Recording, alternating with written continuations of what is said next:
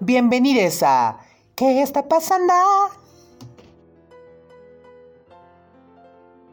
Ay, chamaques, ¿quién no ha soñado con convertirse en toda una celebridad a nivel internacional? No me vayan a decir que solo yo. Seguro que muchos de ustedes han de tener un talento escondido que podrían explotar al máximo. Así que si lo tienen, déjenlo fluir, salir y compártanlo con el mundo. No vayan a pensar que ando de orador motivacional. Lo que pasa es que me pasaron un chisme de esos del cine mexicano. Todos conocemos a las divas, los galanes o primerísimos actores y actrices. Pero el nombre que les voy a decir quedó en el olvido por mucho tiempo. Pero algunas personas como yo que nos encanta el misterio y conocer harto sobre la artisteada mexicana, pues aquí andamos, ¿verdad? Buscando, preguntando y explorando. Así que paren bien la oreja, pónganse cómodix, que hoy les traigo la historia de una de las actrices que se codeó con leyendas de la industria cinematográfica, como Sir Alfred Hitchcock o Marlon Brando. Ella es la talentosa y enigmática Pina Pellicer. Tanto eras para la vida que tú elegiste la muerte, escribió Pita Amor en un poema dedicado a Pina Pellicer después de hacerse público su suicidio. La extraordinaria actriz que había deslumbrado a México y al mundo entero decidió quitarse la vida en diciembre de 1964, con tan solo 30 años y con una trayectoria que estaba por los cielos. Josefina Yolanda Pellicer López de Yergo llegó a este mundo el 3 de abril de 1934 en la Ciudad de México. Era descendiente de reconocidas familias de Tabasco, entre cuyos miembros se encontraba su tío, el poeta Carlos Pellicer. Ese señor que nos regaló unos poemas mexas que, uff, nos envuelven en el patriotismo puro. Pero bueno, no estamos hablando de él. De acuerdo con el investigador Reynold Pérez Vázquez y Ana Pellicer, hermana menor de Pina, desde niña Josefina mostró un carácter melancólico y con una aguda sensibilidad. En su juventud se volvió introvertida e incluso manifestó rasgos depresivos. Poseedora de una singular belleza, Pina era aficionada a la lectura y más tarde también se inclinó por la danza. En 1949 dio su primer paso en el cine al participar como extra en escenas de baile de la película La Liga de las Muchachas de Fernando Cortés, al lado de la famosa actriz Miroslava Stern. Después de incursionar en el modelaje en los años 50, se adentró en el mundo universitario para estudiar historia en la Facultad de Filosofía y Letras de la UNAM, Allí, además de tratar al maestro Edmundo O'Gorman, colaboraba en el departamento de publicaciones de esa casa de estudios. Pero muy pronto se encaminaría hacia su verdadera vocación, la actuación. Esta chica andaba on fire, chamaques, pues se interesó en el teatro universitario. Formó parte de la compañía del exiliado español Álvaro Custodio y luego tomó clases con el famoso director teatral japonés Seki Sano, otro refugiado político que residía aquí en México. Muy internationally el asunto teatral, ¿no? Y no solo eso, además participó de manera destacada en los montajes del innovador proyecto Poesía en voz alta, al lado de figuras como Héctor Mendoza, Juan José Arreola, Elena Garro y Octavio Paz, y con les artistas plásticos Leonora Carrington y Juan Soriano. A la par de estas actividades, comenzó a aparecer en teleteatros y en una puesta en escena de La Dama de las Camelias, que llamó la atención del público y fue ese talento histriónico lo que pronto atrajo la mirada de productores hollywoodenses, y en 1958 fue llamada para ser coprotagonista junto a Marlon Brando en la cinta One Eye Jacks de 1961, o El rostro impenetrable en su traducción al español. Marlon me llamó y me dijo, Señorita, quiero que esté conmigo en la película. Haga exactamente lo que se le indique en el guion y nada más. Le ordeno no ponerse nerviosa. Contó Pina en una entrevista. Creo que confía en él, porque actué muy a gusto. Pero al completar la prueba, pensé que iba a tener un ataque al corazón. Reveló la actriz. Este trabajo fue el primer y único largometraje que realizó el galancillo Marlon Brando. Se trataba de un western muy sui generis, en el que Pina interpretaría el papel de Louisa, una joven de ascendencia mexicana de la que el personaje encarnado por Brando se enamora locamente cuando ella lo rechaza sexualmente, pero corresponde a su amor en un nivel emocional, algo extraño y lleno de simbolismo que a la actriz le resultó muy fascinante. Aunque de esta película se cuentan algunas cosillas bien densas chamaques, pues fíjense que se dice que para Pina rodar esta película fue una experiencia un poco agotadora, física y emocionalmente. En primer lugar, Brando tuvo problemas con el estudio y entre ambos artistas hubo una relación complicada, pues él quería una aventura con Pina. Ella pues no aceptó obviamente porque sabía que él estaba casado con la actriz hindú Anna Kashfi, por lo que volvió a México con una experiencia bien agridulce. Imagínense nomás, se te hace realidad el sueño en la meca del cine como es Hollywood, pero pues te topas con un machito medio aventado y sin escrúpulos. Ay, ¿por qué son así algunos batillos? Durante la filmación de esa película, que por los problemas que tenía Brandon con el estudio se pausaba una y otra vez, pues Pina no se quedó chiflando en la loma se fue de coestrella al lado de Ignacio López Tarso en la película Macario de Roberto Gabaldón. Y por si no lo sabían, esta joya del cine mexicano fue nominada al Oscar como mejor película extranjera. Macario y One A. Jacks, estrenada finalmente en 1961, le valió el premio a la mejor actriz en el Festival de San Sebastián en España y pues estas dos películas le dieron una proyección internacional. Para 1962 en España protagonizó Rogelia, de Rafael Gil. Al regresar a México, ese mismo año estelarizó Días de Otoño, un drama psicológico filmado prácticamente con el mismo equipo de Macario. Con esa película obtuvo la diosa de plata de los periodistas cinematográficos mexicanos y el premio a mejor actriz en el Festival de Mar del Plata de Argentina. Y más tarde, en Estados Unidos, participó en las series de televisión más populares de los 60. En 1963 actuó en la exitosísima producción El Fugitivo, en cuyo capítulo 7, llamado Cortina de Humo, interpreta a una trabajadora indocumentada. Un año después fue la estrella invitada de la hora de Alfred Hitchcock, donde protagoniza el episodio titulado La vida laboral de Juan Díaz, con guion del famoso escritor de ciencia ficción Ray Bradbury. En ese mismo año, 1964, grabó su última película, El Pecador, del director Rafael Valedón, al lado de Joaquín Cordero, Marga López y Arturo de Córdoba.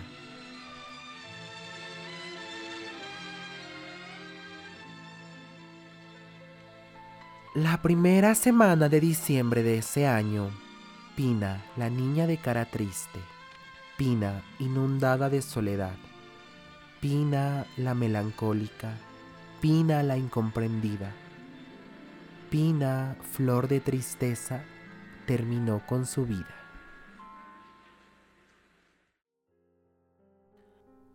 La última carta que Pina envió en su vida fue para su íntimo amigo, el entonces actor y después productor, Salomón Leiter, a quien le envió un sobre el 4 de diciembre de 1964, en una hoja azul perfumada con Arpege, que era su fragancia favorita, redactó sus últimas líneas. 4 de diciembre 1964, México. Querido Chalo, sé que entenderás perfectamente mi cansancio. Ya no tengo fuerzas. Tal vez nunca hubiera llegado a la desilusión total. Creo en los seres humanos. Creo sobre todo en los que me quieren y siento defraudarlos. Pero no puedo más. Pina. Salomón recibió la carta el 9 de diciembre y pues se quedó frío de lo que acababa de leer, por lo que de inmediato supo que algo malo ocurría.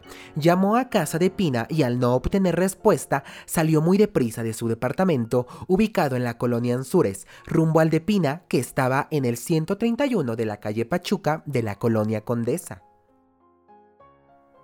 Ahí acordó encontrarse con Lonka Becker, la representante y apoderada de Pina, que lo esperaba en la entrada del edificio muy angustiada. Y pues imagínense, chamaques, Salomón tocó un montón de veces la puerta del departamento de Pina, que era el número uno, ubicado en la planta baja, pero nadie le abrió. Chalo, como cariñosamente le decía Pina, no creía que su amiga se hubiera ausentado. En ese momento, el joven actor imaginó lo que había sucedido, según dijo después.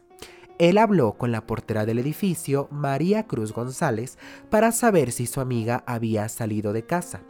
La respuesta de la mujer heló hasta la médula a Lonca y Salomón, pues desde hacía seis días la portera no había visto a la actriz para nada. Angustiadas de saber todo esto, les Mitzers de Pina decidieron que la circunstancia era una emergencia y forzaron las cerraduras de la puerta para entrar al departamento. Minutos después encontraron el cuerpo de Pina en su habitación. Parecía estar dormida, vestida con un pijama blanco de dos piezas, como una niña. En su departamento todo estaba en orden. Un retrato al óleo presidía la sala de estar. En la mirada penetrante quedaba captada su incurable melancolía. Ya era demasiado tarde. Las cerca de 30 pastillas de barbitúricos habían producido su fatal efecto. En ese momento, un grito de dolor se escapó de la garganta de Lonka Becker, que desde el marco de la puerta de la recámara lloraba, mientras que Salomón permanecía de pie junto al lecho de Pina. Volvió a verla, sin atreverse a tocarla. Cabizbajo, con los ojos repletos de lágrimas y caminando lentamente, salió para llamar por teléfono a la policía. En el periódico La Prensa del 11 de diciembre se informaba que un médico legista dictaminó que Pina había fallecido hacía varios días. En la habitación de Pina la policía encontró tres frascos vacíos, dos de Valium y otro con cápsulas de Nembutal, un poderoso barbitúrico que ya había sido retirado del mercado. El forense dictaminó que Pina ingirió todas las pastillas que había en los tres frascos. Su muerte fue comparada con la de la bella y legendaria Miroslava Stern, quien 11 años atrás había decidido suicidarse también aunque para muchos de sus amitzers recordaban que la melancolía era un rasgo característico de Pina, nunca se imaginaron que detrás de ella se escondía una profunda depresión. Y aunque Salomón Leiter quizás sabía el porqué del cansancio de Pina y a lo mejor estaba enterado de todos los problemas por los que atravesaba la actriz, no quiso revelar nada en absoluto. Por su parte, su hermana Pilar, que en ese momento vivía en París y acababa de tener a su hija Ariane, tampoco quiso hablar de las causas que orillaron a la artista a buscar ese fin. Y un dato curioso de Ariane es que ella seguiría los pasos de ambas, siendo actriz en el legendario programa Cachun Cachun Rara. Pero bueno, eso es otra historia. Mi hermana y yo nos escribíamos todas las semanas y estábamos en contacto. Dijo Pilar años más tarde en un famoso programa de la TV. Pero el año en que ella murió, yo acababa de ser madre y vivía lejos. No me di cuenta de que podía estar sufriendo tanto. Pilar Pellicer también comentó que una de las tantas teorías y rumores alrededor del suicidio de Pina fue que los productores mexicanos de cine, teatro y televisión la habían llevado a la puerta falsa, porque jamás le concedieron el lugar que merecía y que ganó a pulso en el extranjero, donde, además de elogios, conquistó un significativo sitio dentro de la cinematografía mundial. Pues para su hermana la misma Pina consideraba que en cierta forma había fracasado en México cuando veía cerradas las puertas de los despachos de los productores y eso la destrozó moralmente.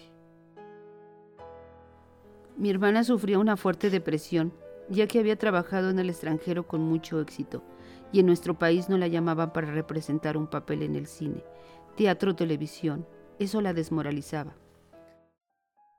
Pina fue sepultada el viernes 11 de diciembre de 1964.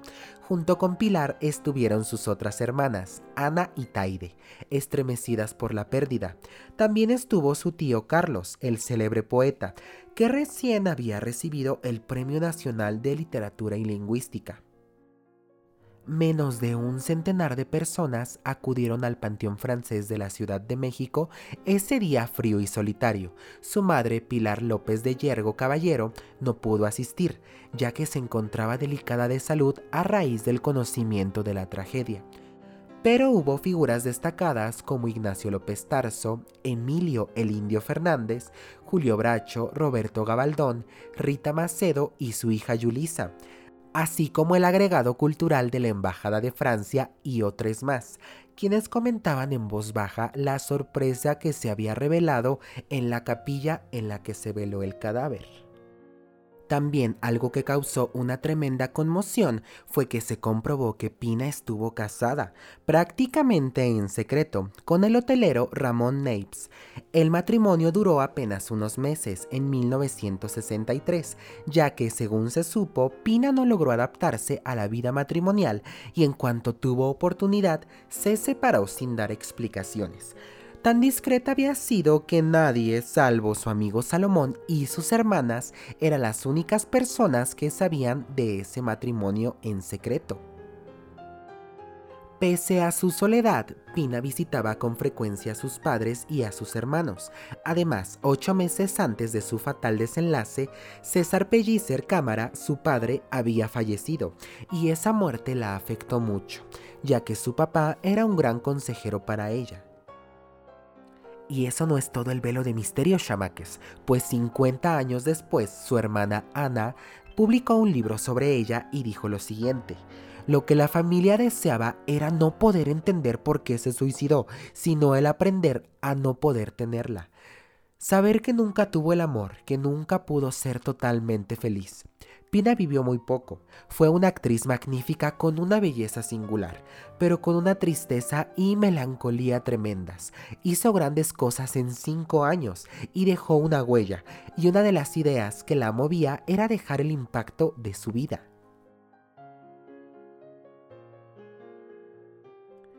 Así terminaba una intensa como efímera trayectoria actoral y la gran Pina Pellicer partía de este mundo, no sin antes dejar escrito en su diario lo que podría haber sido su epitafio. Seres como yo deberían tener la libertad de morir en el momento en que la tristeza empezara a invadirlos, porque los seres como yo somos seres débiles, incapaces de decirle no a la tristeza, no a la vida, nos dejamos llevar, nos dejamos vivir, nos dejamos morir por la tristeza. Y es esa aura de pesar que la rodeó en las últimas semanas de su vida lo que muchos recuerdan de ella. Y aunque se dicen muchas otras versiones sobre las causas de su muerte, que si fue por amores no correspondidos o por el simple cansancio de la vida, lo más importante es que para muchas personas Pina Pellicer dejó un legado enorme en vida por su talento, belleza y siempre será recordada como una mujer que rompió con estereotipos de la época. Les invitamos a que nos sigan en nuestras redes sociales. Nos encuentran como promotores culturales comunitarios en Facebook, Instagram, Twitter, YouTube, ISU, Spotify, SoundCloud y en TikTok. Uf, me cansé.